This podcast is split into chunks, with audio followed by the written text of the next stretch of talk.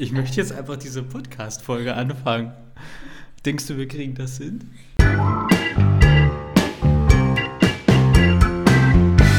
Also, herzlich willkommen zu einer neuen Folge von Predigten langweilen mich. 42 Ideen für ein schöneres Erlebnis am Sonntagmorgen. Ich bin Jonas, ich bin Pastor in einer evangelischen Kirche in Norddeutschland und ich habe schon, ich glaube, 22 Ideen oder so ähnlich alleine vorgetragen und es war, glaube ich, eher ein bisschen langweilig. Und deswegen habe ich heute beschlossen, jemanden dazu zu holen, der sehr gerne redet und der schon vor mir sitzt und seit einer Minute lacht. Und das ist Trixie, meine Freundin. Hallo Trixie. Hallo Jonas. und die Welt da draußen. Ja, schön, dass du heute dabei bist und das mit mir ausprobierst und nicht in dein Mikrofon hustest, genau. Wir sind, glaube ich, bei Folge, keine Ahnung, ich würde sagen Folge 25. Ich müsste nochmal nachgucken. Wir sind bei einer undefinierten Folge und das ist aber die 24. Idee, wie man am Sonntagmorgen ein schöneres Erlebnis hinbekommt.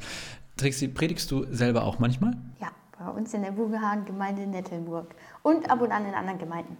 Und um zu testen, ob du jetzt für diesen Podcast überhaupt geeignet bist, langweilst du dich an Sonntagmorgen dann, wenn du manchmal Predigten hörst? Also falls du aufstehst und in einen Gottesdienst gehst, langweilst du dich eher oder wie findest du die Predigten, die du so hörst? Meistens finde ich die Predigten ziemlich langweilig. Sehr gut, damit hast du den Test bestanden und darfst äh, hier mitmachen. Meine Idee ist, äh, also die ich jetzt vorstelle und mit dir quasi kurz diskutieren möchte, Idee Nummer 24, wer es glaubt, wird dämlich. Und damit meine ich, hast du dein Bibelverständnis geklärt, also wirklich geklärt, bevor du die Predigt geschrieben hast. Das ist meine These, dass Predigten besser werden, wenn man sich vorher darüber klar wird, was ist eigentlich mein Verständnis von der Bibel. Meine Unterstellung ist also, viele Predigtproduzenten sind sich gar nicht so ganz klar, wie ist mein Bibelverständnis. Also ich glaube, dafür muss man jetzt mal erklären, was Bibelverständnis bedeutet. Wenn Bibelverständnis bedeutet, dass ich mich vorher mit dem Text auseinandergesetzt habe, das heißt überlegt habe, in welcher Zeit spielt das, ähm, wie war das in der damaligen Zeit? Also wie ticken die Leute, auf was muss man achten, auf welche Bilder ähm, spielen die an, dann würde ich sagen, ja, ich habe mein Bibelverständnis Verständnis geklärt. Was ist denn dein Bibelverständnis? Das ist eine gemeine Frage. Muss ich die beantworten? Ja, die musst du beantworten, wenn man hier jetzt als Gast im Podcast ist. Ich, auch wenn ich damit wahrscheinlich vielen Menschen auf die Füße trete, ich sehe die Bibel nicht als was Heiliges an, als was total Gesetztes. Für mich ist es schon wichtig, dass beides sozusagen zählt. Also dass das zum einen etwas ist, ein geschichtliches Werk ist, also was ganz viel mit Menschen zu tun hat, und zum anderen man ganz viel über Gott erfahren kann. Und ähm, ich, hab, ich bin kein Bibelexperte, würde ich sagen. Aber, okay, du bist kein Bibelexperte, aber was ist jetzt dein Bibelverständnis? Also wie verstehst du die Bibel? Wenn du, ne, du schreibst ja auch selber Predigten. Ja. Wie gehst du, wie würdest du sagen, was ist dein grundsätzliches Verständnis der Bibel? Was ist die Bibel für dich? Die einfachste Antwort ist Menschenwort und Gotteswort zugleich. Das ist aber meistens hochtheologisch und versteht kein Mensch. Ja, dann. Wir haben, glaube ich, nicht nur Theologen als Hörer. Richtig, also versuche ich das mal zu erklären. Ähm, für mich ist es ganz wichtig, immer zu fragen, wieso, weshalb, warum. Und das so weit zu fragen, bis ich es verstehe. Und ich bin meiner Meinung nach nicht kein besonders kluger Mensch, also frage ich da sehr lange nach meistens sind die Menschen sehr genervt davon. Du musst dich hier nicht schlecht machen. Man darf auch mit einem gewissen Selbstbewusstsein an die Sache rangehen. Ja, du, du und ich sind da vielleicht unterschiedlicher Meinung, aber ich bin auf jeden Fall dieser Meinung. Und ähm, für mich ist es deshalb auch wichtig zu fragen, erstens, was will dieser Text mir über Gott sagen? Also was kann ich von diesem Bibeltext, von dieser Bibelstelle, von dieser Bibel lernen über einen Gott, an den ich glaube? Und zweitens, was sagt es mir über diese Menschen, die damals gelebt haben aus und was kann ich damit heute mitnehmen? Ist damit deine Frage geklärt, wie ich die Bibel verstehe? Ja, ich hänge noch bei Gottes Wort und Menschenwort. Ich muss ja. natürlich die theologische Rückfrage stellen. äh, was, also, was jetzt meinst du denn mit Gottes Wort und Menschenwort? Mit Menschenwort, okay, du meinst, dass Menschen die Bibel geschrieben haben. Richtig. Und wo kommt jetzt Gottes Wort rein? Also gibt es quasi Sätze, die sind Gottes Wort und es gibt Sätze, die sind Menschenwort? Oder ist es, wie meinst du das?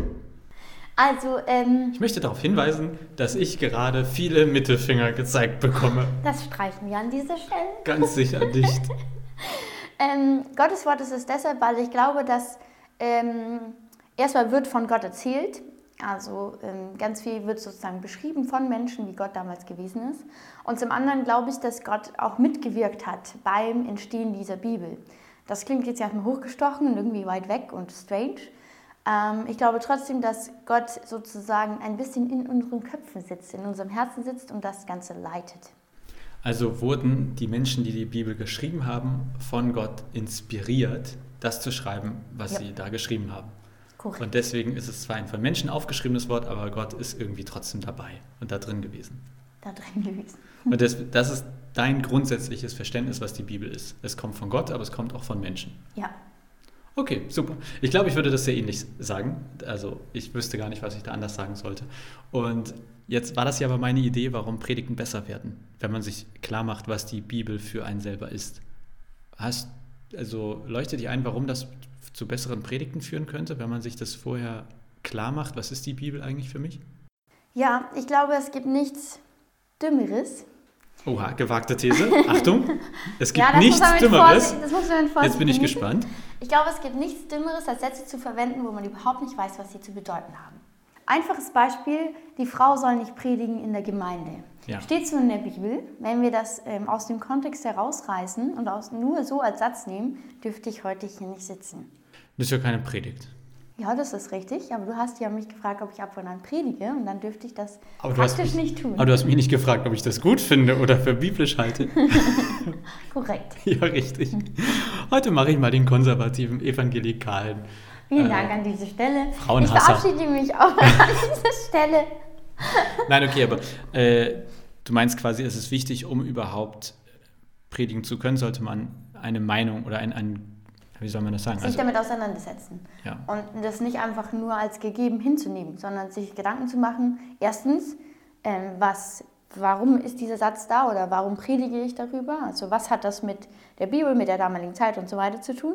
Zweitens, was hat das mit mir zu tun? Was sagt mir dieser Satz? Und drittens, wenn es nicht das Gleiche ist, was hat es mit heute zu tun? Was können wir für heute daraus mitnehmen? Und da haben, können wir hoffentlich nicht mit draus mitnehmen, dass Frauen in der Gemeinde nichts zu suchen haben. ja, manche Außer vertreten das auch heute noch. Ja, im Kindergottesdienst. Ja, und in der Küche. Ja, natürlich. Ja. Hinterm Herd mit Schürze. Ja. Ja, auf jeden Fall. Also ich, ich verstehe schon, was du äh, meinst. Ich finde, das klingt auch, aber aber auch etwas nach so allgemeiner Predigtvorbereitung. Was mir, glaube ich, wichtig ist bei dem Thema, dass ich das Gefühl habe, dass manchmal Predigten so in sich nicht ganz logisch sind, weil die Menschen nicht genau wissen. Ähm, Darf ich eine Geschichte erzählen? ich war noch gar nicht fertig. Ach so, Entschuldigung. Ja, erzähl die Geschichte. Also, ich habe vor kurzem einen theologischen Beitrag über das Zacharias-Institut ähm, gehört. Ich komme gar nicht mehr zum, zu Wort, seitdem du ja, hier ja, bla bla. Sonst rede ich also, einfach ich eine möchte kurz eine Geschichte erzählen. Und da geht es zwar um einen Inder, glaube ich. Ähm, Das jetzt, war jetzt ähm, Schweige im Podcast. Hör auf, mich abzulenken. Also, es geht um einen Mann, der sich bewirbt in einem großen wirtschaftlichen Unternehmen und er geht da rein. Und natürlich viele Konkurrenten und ihm wird die Frage gestellt, ähm, wann wurde denn, ähm, nee, wer ist dann für, für die Unabhängig bei uns im Land ver verantwortlich? Und dann sagt er, ah, das kann man so pauschal gar nicht sagen, aber wenn ich mich auf einen festlegen müsste, dann wäre das Martin Luther King. Und dann sagt er, äh, okay, das ist ja eine spannende Antwort. Wie, ähm, wie sehen Sie das denn? In welchem Jahr wurde denn unsere Unabhängigkeit eingelassen oder eingeführt? Oder wie, wann, wann war die und so weiter? Und dann sagt er, ah, so pauschal kann man das gar nicht sagen, das hatte verschiedene Einflüsse. Aber wenn ich mich auf ein Jahr festlegen würde, dann, das jetzt, ich weiß das Jahr nicht mehr, also keine Ahnung, 1958 oder 78 oder wer auch immer, es ist auch überhaupt nicht relevant. So, dann geht er raus, dann sitzt natürlich der nächste Bewerber total nervös vor der Tür und äh, der sagt, hey, hey, verrat mir die Fragen, verrat mir die Fragen. Und er sagt, äh, ja, nee, das dürfen wir nicht, das wurde uns hier immer gesagt, dass wir die Fragen nicht verantworten, äh, dass wir die Fragen nicht verraten dürfen. Und dann sagt er, okay, dann verrat mir wenigstens deine Antworten. Und dann sagt er, ja, also ähm, meine erste Antwort war, ähm, es hatte verschiedene Einflüsse, so genau kann man das gar nicht sagen, aber wenn ich mich auf eine Person festlegen müsste, dann wäre das Martin Luther King. Die zweite Antwort sagt er, ja, also es hatte verschiedene Einflüsse, das kann man so ganz genau gar nicht sagen, aber wenn ich mich auf ein Jahr festlegen müsste, dann wäre es 1978.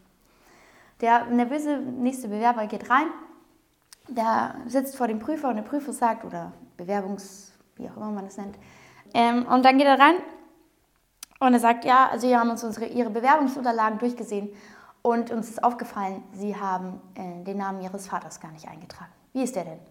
Und der Bewerber sagt, ja, also ähm, so pauschal kann man das gar nicht sagen, es hatte verschiedene Einflüsse, aber wenn ich mich auf jemanden festlegen müsste, dann wäre das Martin Luther King. Der ähm, Bewerbungs... An, nennt man das denn? Bewerber? Nein, der Fuzzi, der mal fragt. Der Bewerberfrager. Der Bewerberfrager fragt, ist ein bisschen verwirrt und fragt danach, okay, ähm, ja, dann haben wir weiter gesehen, äh, ihr Geburtsjahr fehlt. Der Bewerber ähm, antwortet wieder, ja, also es hatte verschiedene Einflüsse, so ganz genau kann man das gar nicht sagen, aber wenn ich mich auf ein Jahr festlegen müsste, dann wäre das 1978. Ein bisschen eine Geschichte, in der man schmunzeln kann. Auch ganz schön lang. Auch ganz schön lang. Ich habe mich beeilt. Ich habe versucht, schnell zu reden. Ich hoffe, ihr habt mich überhaupt noch verstanden. Ähm, aber was ich damit sagen will, ist, ähm, ganz oft in Kirche passiert es so, dass wir Antworten geben, dass wir Antworten geben auf Fragen, die gar nicht gestellt werden. Und ich glaube, dadurch werden Predigten wahnsinnig langweilig. Und ähm, wenn man sozusagen immer wieder versucht, Dinge zu beantworten, die sich kein Mensch stellt, diese Frage. Das war jetzt eine sehr lange Ausführung, die ich auch nicht schlecht finde. Ich frage mich nur, ob sie in diese Folge passt, weil eigentlich war ja mein Thema Bibelverständnis und nicht Antworten geben auf Fragen, die nie gestellt wurden. Aber du hast mich gefragt, du hast gesagt, es sind allgemeine Predigtvorbereitungen ähm, und ja. was jetzt den Unterschied macht zu einer spannenden Predigt. Und ich glaube, das macht den Unterschied, zu hören, welche Fragen hat die Person, haben die Personen, die bei mir im Gottesdienst sitzen. Und wie kann ich die mit in meine Predigt gut einbauen? Ich merke schon, wenn man das zu zweit macht, ist das gar nicht so leicht, weil die andere Person einfach erzählt, was sie erzählen möchte. Jetzt wisst ihr, wie das bei mir zu Hause ist. Ähm, Möchtest du was essen? ich hätte. Nein, das können wir nicht erzählen, dass du was für mich zu essen machst. Das wirkt dann so, als wäre ich irgendwie so ein. Jonas wäscht immer ab. Was soll denn das? Äh, äh. Hast du Husten? Hast du Corona? Ich glaube. Okay, ich schicke dich gleich mal zum Arzt. Nein, vielen Dank, Trixie, dass du hier dabei warst in dieser Folge, von der ich nicht weiß, welche Nummer sie trägt, aber in der es eigentlich darum ging, dass ich der Meinung bin, wir sollten uns unser Bibelverständnis klar machen, bevor wir predigen. Und das ist auch eine Kritik an all denen, die Theologie sehr lange studiert haben. Ich glaube, das hilft nämlich nicht per se, lange sich mit Theologie auseinandergesetzt zu haben. Man kann trotzdem ein sehr ungeklärtes Verständnis von der Bibel haben. Äh, wollte ich nochmal gesagt haben. Aber an der Stelle sollten wir vielleicht sagen, dass ein Theologiestudium trotzdem sinnvoll ist. An der Stelle sollten wir sagen, dass äh, Trixie der Meinung ist, dass ein Theologiestudium trotzdem sinnvoll ist. Jonas weiß das noch nicht so genau. Das wird sich noch herausstellen in den nächsten Jahren, ob das sinnvoll war, sich sechs Jahre. Nein, ich finde es auch gut. Außerdem ja, was entspannt.